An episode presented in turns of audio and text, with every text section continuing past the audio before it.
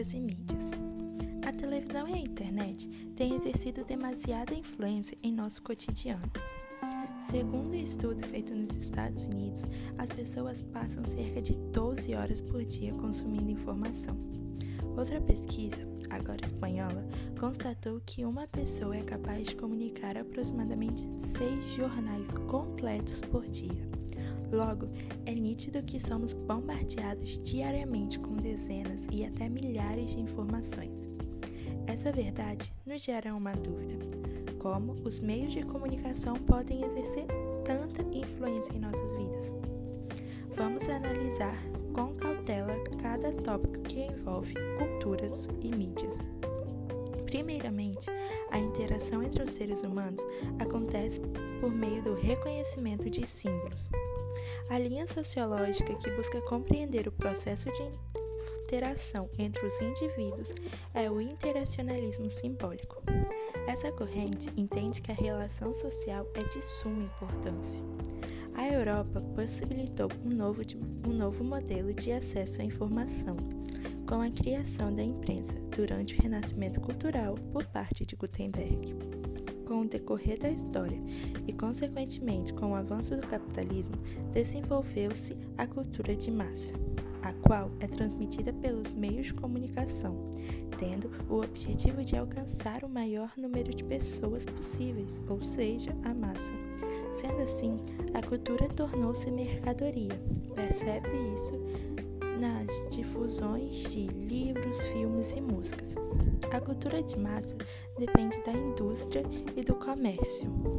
Com isso, Adorno desenvolve o conceito de indústria cultural, devido à preocupação de a cultura ter se transformado em um produto comercial totalmente dependente do capitalismo. O filósofo entendia que a cultura de massa, a qual era totalmente padronizada, retirava do ser humano a capacidade de pensar e agir criticamente.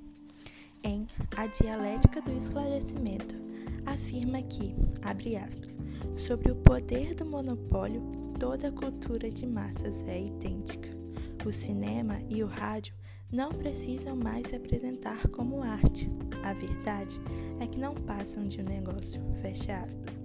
Sendo assim, tais práticas põem de lado a razão, a qual seria responsável por levar o homem à felicidade e o encaminham ao estado de barbárie.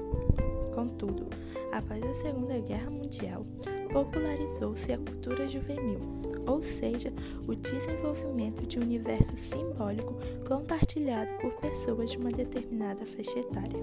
Esse processo é fruto da globalização. A juventude passou a ser ligada pela busca de novas situações devido ao consumo cultural. Portanto, a crescente do consumismo, os padrões de beleza, a cultura do cancelamento, os transtornos psicológicos e alimentares são alguns dos aspectos que a mídia tem influenciado no comportamento humano. Percebe-se que as mídias têm demasiado poder e autoridade sobre seus consumidores. Vale deixar claro que elas não atingem apenas os jovens ou os mais velhos, afinal, não se pode esquecer que as crianças são bombardeadas com produtos, brinquedos, alimentos a serem consumidos. Tal assunto é de suma relevância que já até foi tema da redação do Enem em 2014.